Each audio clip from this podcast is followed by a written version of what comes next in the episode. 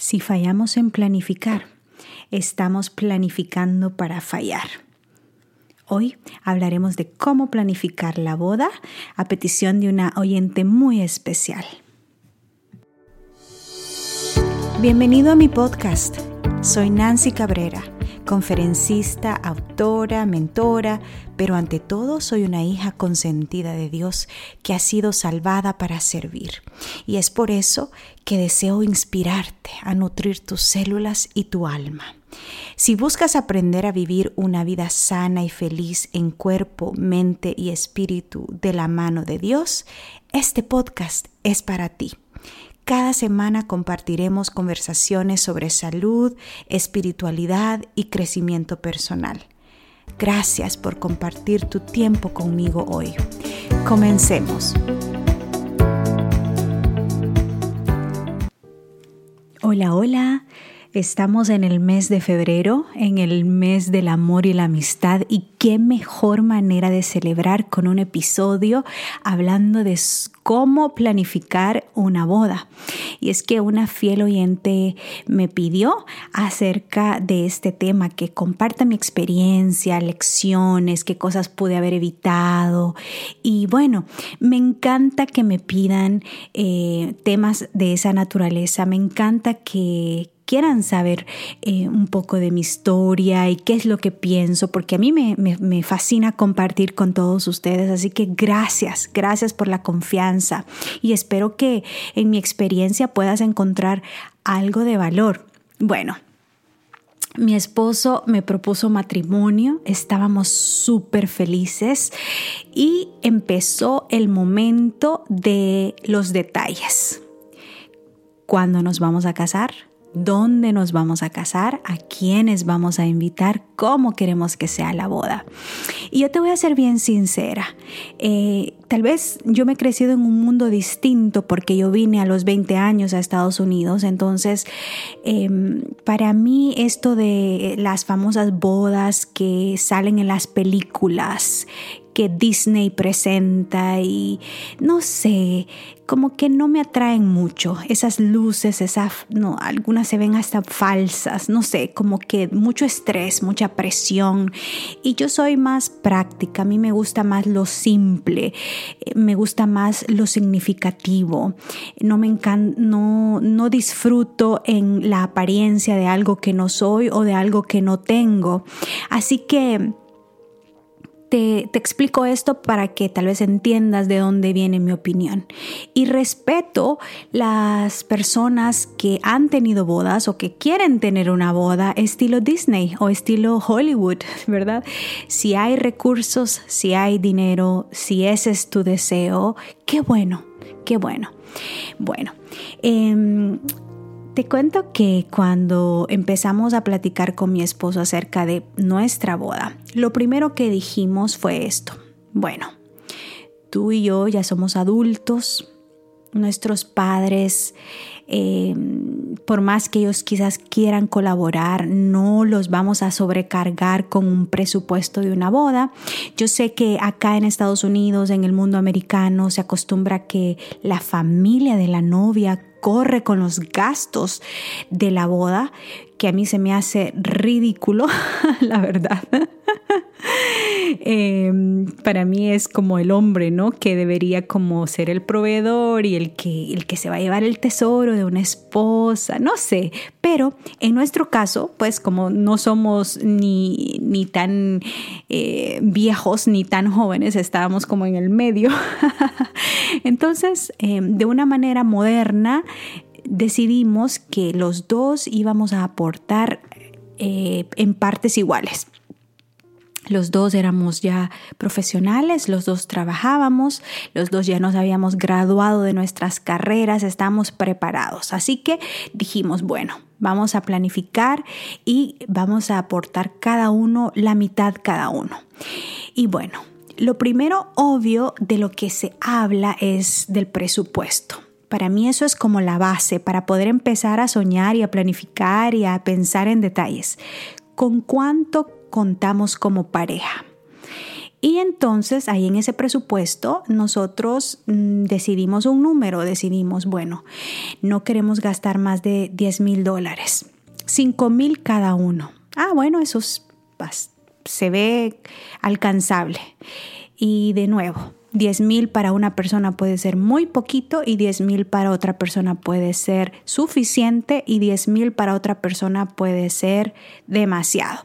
Así que esto varía de acuerdo a cada caso y a cada experiencia. Pero entonces ese fue el presupuesto de nosotros. Y em, al saber ya que contábamos con 10 mil dólares, para la boda, entonces empezamos a planificar. Bueno, ¿cómo queremos hacer nuestra boda? En mi caso, yo deseaba una boda simple, pero con significado, llena de em, mucha espiritualidad, de mucho amor, de mucha unidad, una boda acogedora. Ese era mi sueño. Yo amo la playa, el agua, el mar. Entonces yo le dije a mi esposo, yo deseo con todas mis fuerzas casarme a la orilla de un lago, de un río, de una playa. Donde hay agua, yo me conformo. Y entonces y, eh, empezamos a averiguar no queríamos irnos muy lejos porque queríamos pues que nuestras familias estuvieran presentes.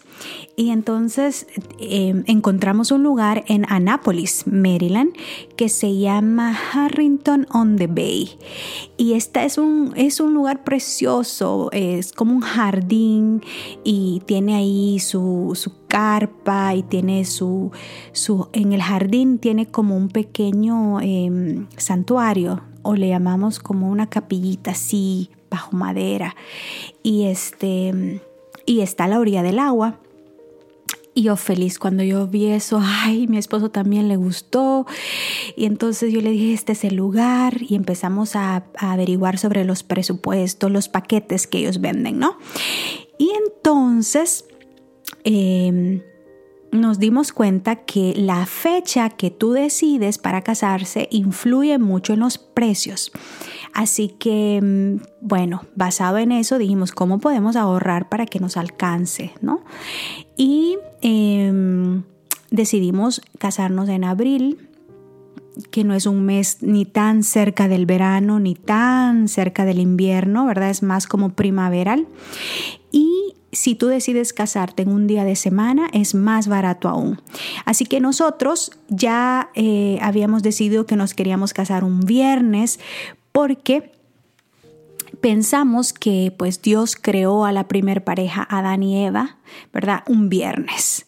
Y ese sábado el siguiente día que era sábado, el primer día que como pareja iban a estar juntos, como matrimonio casados, eh, lo iban a pasar con su creador. Y entonces esa idea nos encantó a los dos. Yo le dije, mi amor, yo quiero que el primer sábado después de casados lo pasemos juntos y, sea ese nuestro primer día de casados, el sábado. Entonces nos decidimos un viernes a las 2 de la tarde y eh, se, se, fijó la fecha, hablamos con los, con los representantes ahí del lugar y vimos los, los diferentes presupuestos. Una cosa te voy a decir, que ellos siempre te preguntan, ¿y cuál es tu presupuesto? Y entonces esa pregunta es un poco así como, eh, mm, como tricky, como engañosita.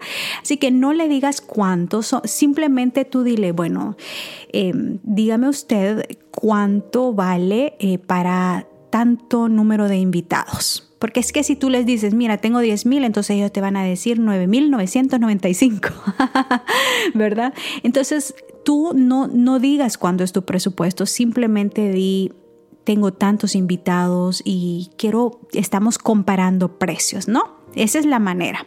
Bueno, eh, otra cosa es que nosotros como pareja decidimos que de acuerdo al presupuesto establecido, em, solo podíamos invitar 50 personas. Y entonces, para ser justos, invitamos 25 personas de cada lado. Y esta fue una parte bien difícil porque es que uno pues desea invitar a, varias personas y tiene tantos conocidos y etcétera. Pero a la hora de hacer la lista, tú tienes que estar bien consciente, bien tranquila y entre los dos hacer una lista de cada lado y entonces y para mí yo te voy a decir mi punto de vista. Mira, mi familia es enorme porque solo la familia de mi madre, imagínate, son nueve hermanos, imagínate todos sus, los tíos, con los sobrinos, con los primos, con las esposas, wow. Pero en, ese, en esa época de mi vida, yo te puedo decir algo. Y todavía lo pienso así y no me arrepiento de todo lo que hice. Es que hay familia que sí son familia, que llevan tu sangre, pero que tú nunca sabes de ellos, nunca te llaman, nunca les llamas, no hay contacto.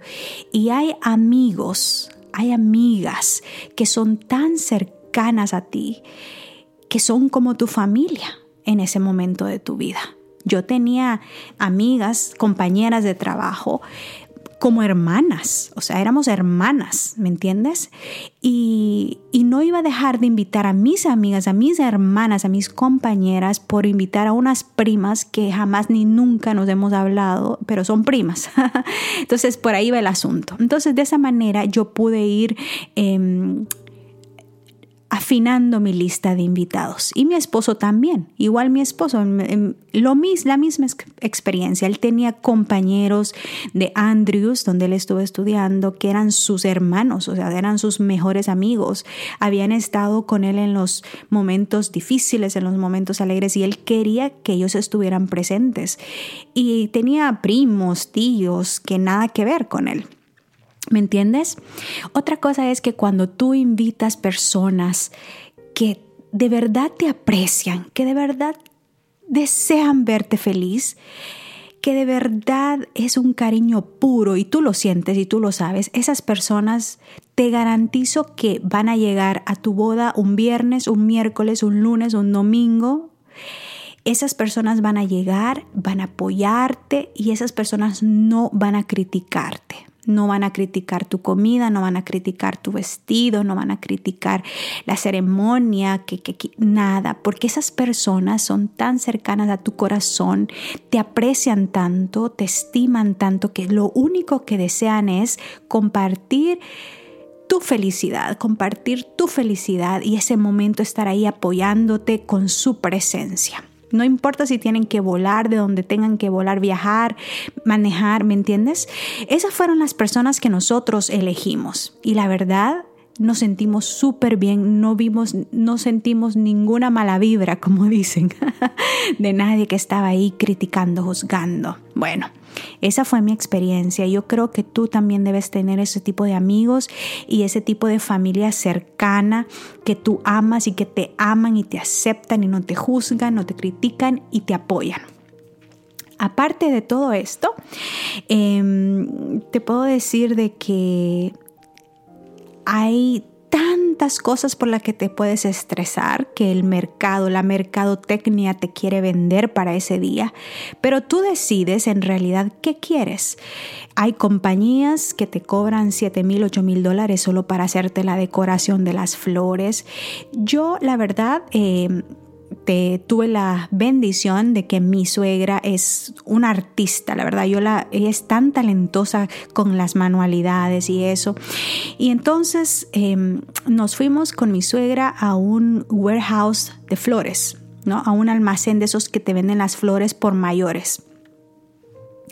Y ella em, me dijo, hija, eh, mi regalo de boda va a ser este. Te voy a hacer todos los centros de mesa y te voy a hacer el, tu ramo de flores naturales. Yo quería de esas orquídeas, creo que son esas blanquitas así como redonditas. Ay, ya ni me acuerdo del nombre. Pero ella me hizo un ramo y yo quería mi ramo estilo como un racimo de uvas y yo lo quería con un listón porque no quería cargarlo, o sea, no quería andar la mano ocupada, sino que quería que el ramo colgara de mi, de mi brazo, de mi mano. Entonces ella me lo hizo exactamente y quedó precioso.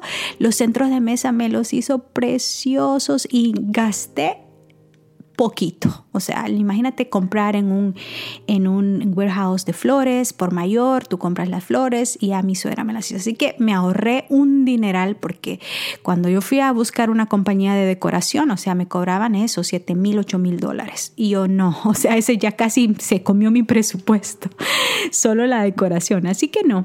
Y quedó muy bonito, o sea, sencillo, pero bonito, tú sabes, natural. Y luego eh, las, las, como yo quería todo estilo playa, entonces me fui, creo que fue al Michaels y algunas otras cositas las compré en Amazon para poner en las mesitas así como eh, estrellitas de mar, eh, caracoles, cositas así que, que, tenían que ver con ese mismo theme del, del, del, océano, del mar, para darle ese ambiente de playa. Y bueno, eh, esa es la parte que también tú tienes que pensar, es qué clase de theme quiero en mi boda, ¿verdad? Lo quiero tipo campo, tipo como de montaña, lo quiero tipo playa, o lo quieres en una iglesia, o sea, adentro, y entonces todo eso tú tienes que pensar, ¿no? Y algo de una boda como la mía que fue afuera, pues hay el riesgo del el tiempo, que si llueve y todo, pero yo tenía un plan B el plan B era que si llovía, em, ahí en ese mismo lugar estaba la carpa en donde, donde fue la recepción. Entonces, si llovía, la ceremonia no iba a ser en el jardín, sino que iba a ser dentro de la carpa donde la recepción eh, fue, donde íbamos a hacer la recepción. Ese era el plan B. Así que estábamos cubiertos. Y la carpa em, del lugar del jardín estaba a 10, 15 pasos. Así que no había mayor problema en ese sentido. Bueno, aparte de todo esto, te puedo decir de que en mi ceremonia yo deseaba, esa era como mi parte favorita, yo deseaba que fuera algo tan espiritual, tan significativo, profundo, especial. Em, y fue así como lo soñé. Invité a dos pastores, a uno en español y otro en inglés. Y ambos em, dijeron sus partes en ese idioma. Y una amiga en ese entonces me ayudó em, a traducir ambas partes para los que hablaban inglés. Em, y salió muy bonito, porque como eran poquitos, imagínate, 50 personas, 50 invitados y entre esas 50 personas estaban los participantes, o sea, las damas de honor, los caballeros, la niñita de las flores, el niñito que me llevaba el rótulo que decía, aquí viene la novia, y eso fue todo, no fue mayor cosa. Mis amigas cercanas que eran como mis hermanas, pues ellas, una de ellas fue como la, la coordinadora, la que me estaba ayudando con el programa, la, el orden de los participantes y eso. Y, de esa forma se realizó algo bonito.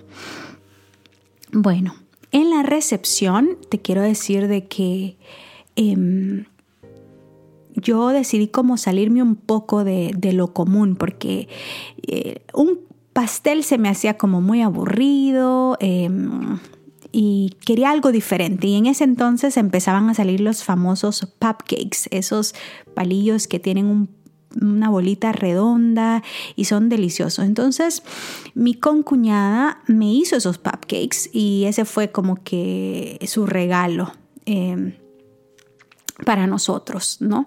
Em, y le quedaron deliciosos y toda la gente encantada veía así el, eh, la torre de cupcakes porque eh, después de la, eh, de la, comida que fue estilo así buffet entonces todos pasaban a la, a la torre de cupcakes agarraban su cupcake y se tomaban su foto quedó muy bonito y estaban deliciosos. Aparte que nadie se siente culpable porque un cupcake, ¿qué tantas calorías puede tener? y la verdad que para mí fue hermoso. En cuanto a la comida, em, en ese lugar donde fuimos, nosotros fuimos a probar. Em, fuimos, ellos tienen un, creo que los domingos ellos te dan una fecha en donde tú puedes ir a hacer pruebas de las diferentes comidas, qué es lo que te gusta, qué es lo que no te gusta.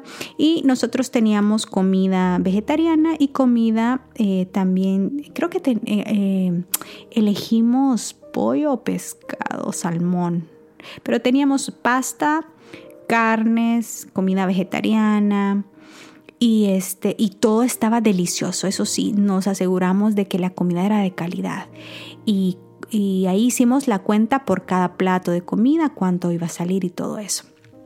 Bueno, en cuanto a la decoración del lugar, donde, lugar donde nos casamos, o sea, de la, donde estaba como esa capillita a la, orilla del agua, fue bien, bien em, simple. Cositas así de Amazon, de Michaels.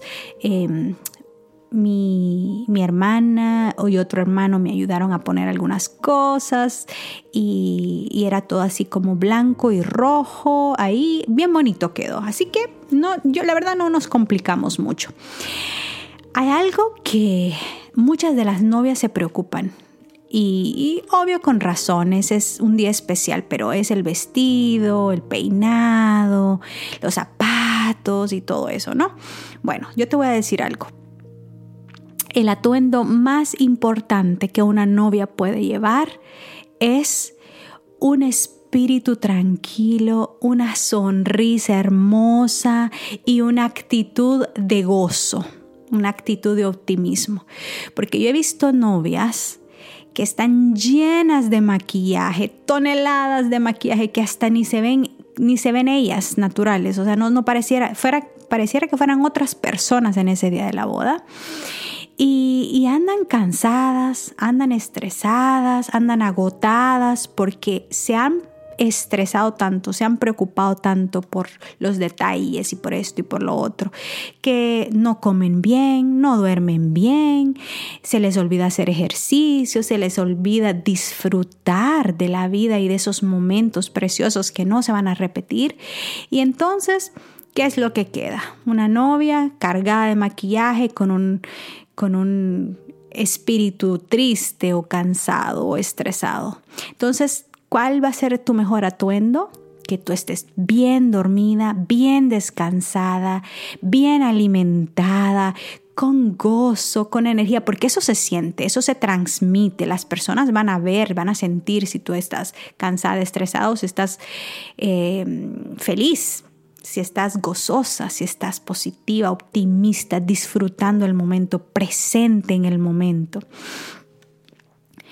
Algo que aprendí y creo que valió la pena eh, vivir es que por más que tú planifiques todos los detalles con tiempo y, te, y todo lo hagas bien, siempre hay cosas que van a suceder que están fuera de tu control y esas cosas van a suceder.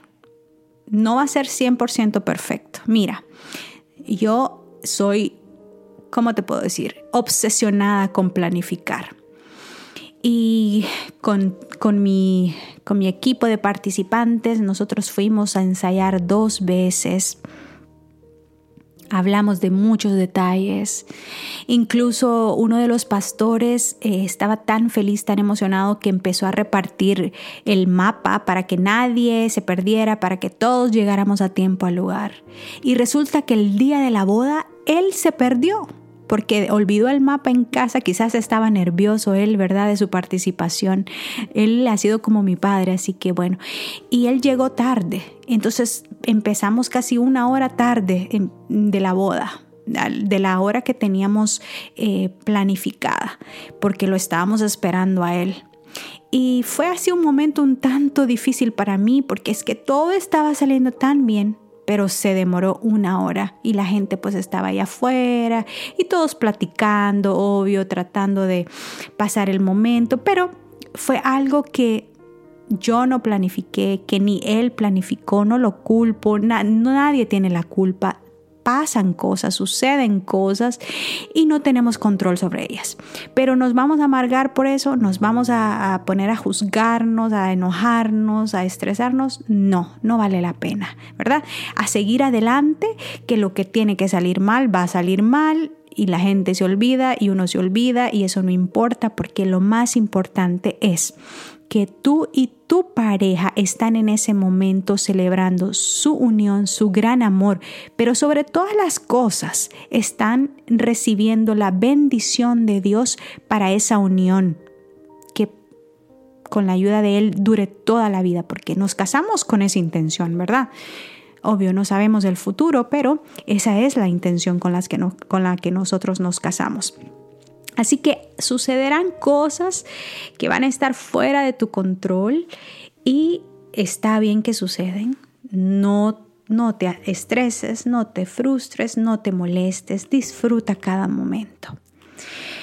Bueno, algo que nosotros hicimos en la recepción que fue muy bonito y es que Em, hicimos juegos en lo que las personas estaban comiendo, nosotros hicimos juegos, em, unos amigos fueron los coordinadores en donde nos hacían preguntas a ver cuánto nos conocíamos. Hay un famoso juego del zapato y por ejemplo, eh, los, las dos mi esposo y yo estábamos de espaldas, cada uno tenía un zapato en la mano, yo tenía un zapato mío y un zapato de él. Él también tenía en sus manos un zapato mío en una mano y un zapato de él en otra mano. Y nos hacían una pregunta. Y por ejemplo la pregunta decía, ¿quién maneja mejor? Eh, ¿verdad? El auto. Entonces, y si yo pienso que era yo, entonces yo levantaba mi zapato, o si yo pienso que si él es el mejor chofer, pues él levantaba el zapato de él. Y si las manos coincidían, nos aplaudían y decían, ¡yeah! Y si las manos no coincidían, pues no, ay, no, bueno. Pero em, en varias coincidimos, la verdad, solo fallamos como en dos. Em, otra pregunta que nos hicieron es, levante que quién va a em, tomar el, control de la televisión. y yo levanté la mano del zapato de él, él levantó la mano del zapato de él y estábamos todos riéndose que él iba a dominar la televisión. Ejemplo así, preguntas así que todos pues disfrutaban conocer un poco más acerca de nosotros y de nuestra, de nuestra pareja. Y ahí también se denota la unión, o sea, cuánto nos conocemos, ¿verdad? Y, con esto yo te quiero decir que a nosotros nos sirvió mucho las clases prematrimoniales. Podemos hablar de eso en otro episodio. Pero eso es muy importante, aparte de planificar el evento en sí, prepararse como pareja, porque por más que tú estés con tu novio o con tu novia por años, hay cosas que nunca se hablan si no estás con un consejero matrimonial con un consejero preparado.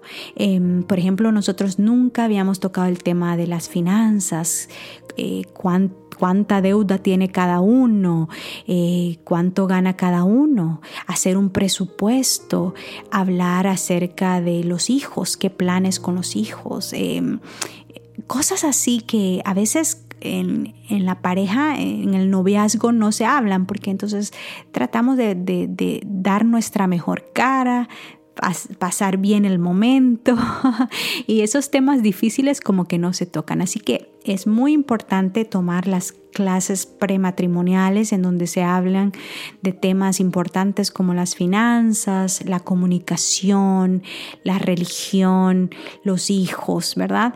Temas que si tú los aclaras ya la otra persona sabe a lo que va. ¿Me entiendes? Bueno. Y por último, nosotros teníamos un presupuesto para la luna de miel. Y ahí sí es donde nosotros dijimos, bueno, nos vamos a restringir en la boda, pero em, nos vamos a, disfrutar en la luna de miel. Y em, Gracias a Dios, nuestros tíos, nuestros padres nos dieron regalitos y nos dijeron, cuenten con tanto dinerito para su boda. Y entonces ahí fuimos como que habían ahí eh, tíos que nos dieron buenos regalos, mis padres, los padres de él también nos dieron regalitos. Entonces pudimos juntar para un buen paquete de luna de miel.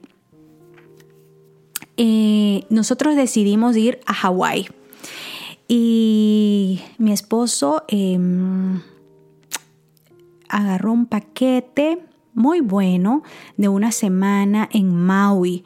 Maui es una de las islas em, para mí más tranquilas, más familiares, menos bulla, más naturaleza, si, si a ti te encanta las, las cataratas, los waterfalls, ¿verdad? Este, si a ti te encantan las montañas, si a ti te encanta la tranquilidad, la paz.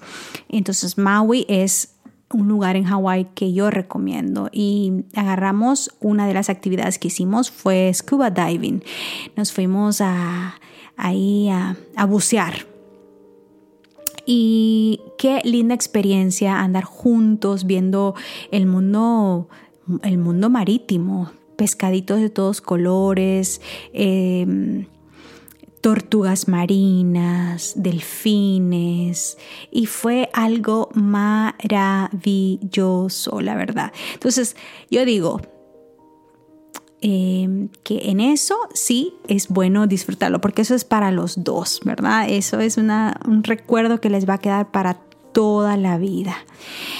Y creo que se me olvidó algo que en este momento se me está viniendo a la mente y, te lo quiero compartir es acerca del vestido. Si tú estás pensando en el vestido y te estás preocupando por eso, yo te digo, no te preocupes. Ya te hablé de cuál es el mejor atuendo, ¿no? Em, mi vestido fue sencillo, me quedaba muy bonito, eh, me aseguré de estar en buen peso. Eh, estaba pesando 126 eh, libras para el día de mi boda y entonces e-, esa era mi meta y lo, y lo, lo, lo, alcancé. Em, tenía un vestido precioso, color como cremita, así estilo sirena, porque pues todo era de playa, ¿no? y modesto, pero a la vez bonito, tú sabes. Em, y, no me compliqué mucho, no gasté mucho. Em, el peinado, yo me acuerdo que para no complicarme, busqué una señora eh, que tenía un salón de belleza cerca del lugar donde me iba a casar en Anápolis. La busqué en Google, fui a hacerme un peinado como dos semanas antes para probar cómo me iba a quedar el peinado y entonces me hizo como un moño con unas trenzas bonitas con un moño atrás y me puse una me puso unas florecitas blancas que yo compré en Amazon de esas florecitas pequeñitas que parecen perlas.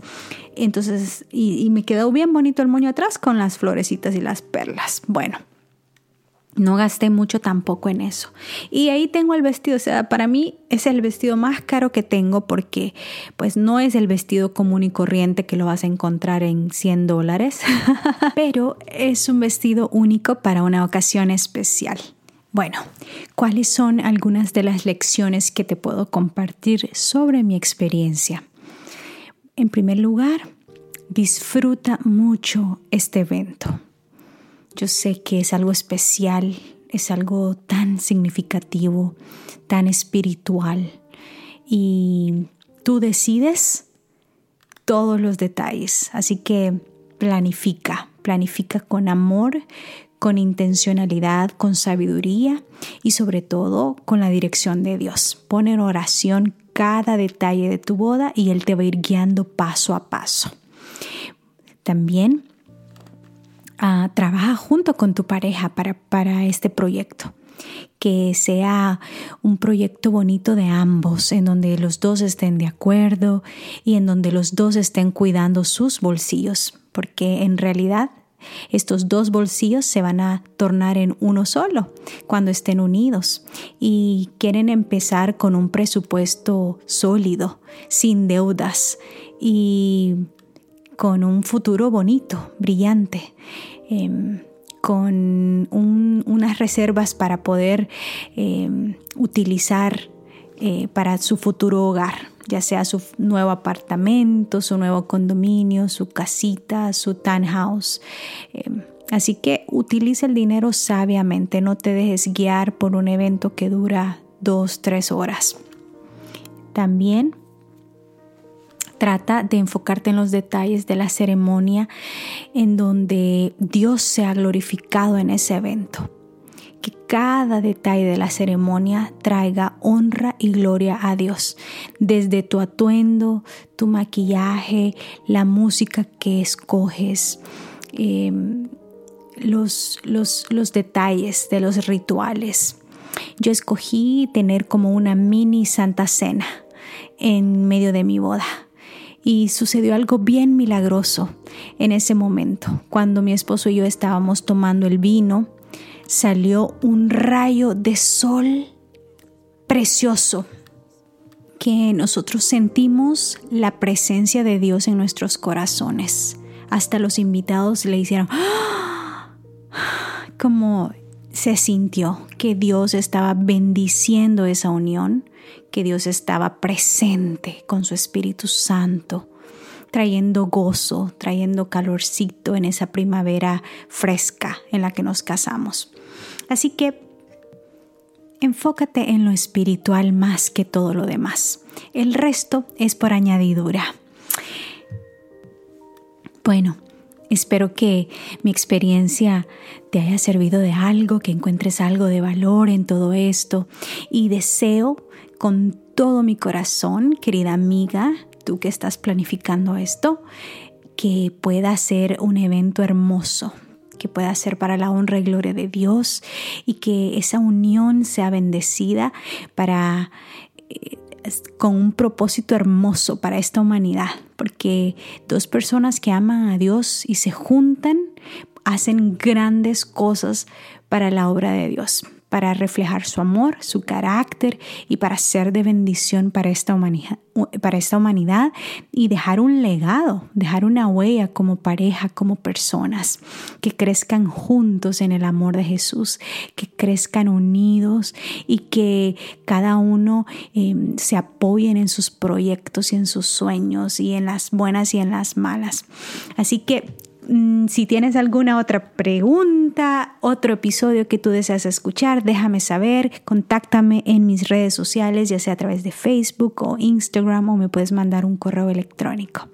Bueno, que Dios te bendiga y hasta la próxima. Gracias por acompañarme en este episodio. Recuerda suscribirte si no lo has hecho todavía. Y si conoces de alguien que pueda beneficiarse, no dudes en compartirlo. Que la presencia de Dios llene tu vida de gozo, salud y paz. Un abrazo. Hasta pronto.